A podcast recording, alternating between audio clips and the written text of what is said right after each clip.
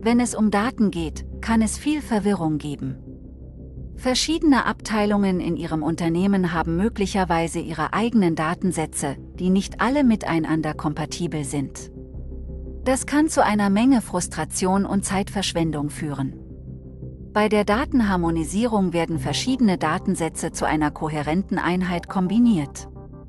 In diesem Beitrag werden wir erörtern, warum Sie eine Datenharmonisierung brauchen, wann Sie sie brauchen und wie Sie sie durchführen können.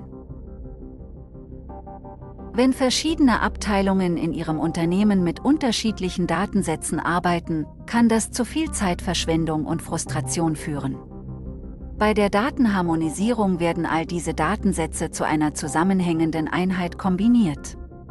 Dadurch wird es für jeden einfacher, auf die benötigten Informationen zuzugreifen und Entscheidungen auf der Grundlage dieser Informationen zu treffen. Sie benötigen eine Datenharmonisierung, wenn Sie Daten aus verschiedenen Quellen in einem einzigen Datensatz zusammenführen.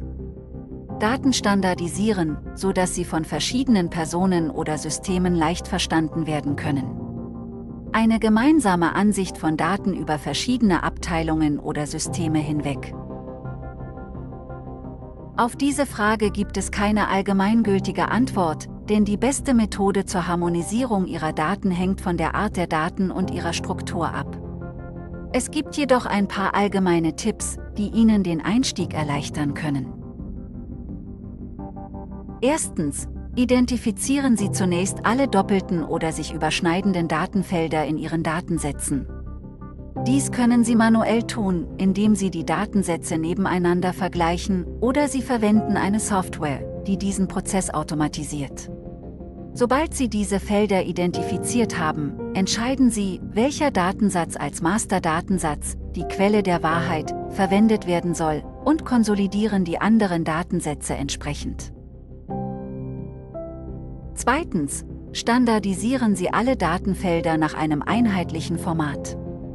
Dies kann die Umwandlung von Textwerten in Zahlen oder Datumsangaben, das Entfernen von Duplikatenwerte oder die Formatierung von Werten auf eine bestimmte Weise.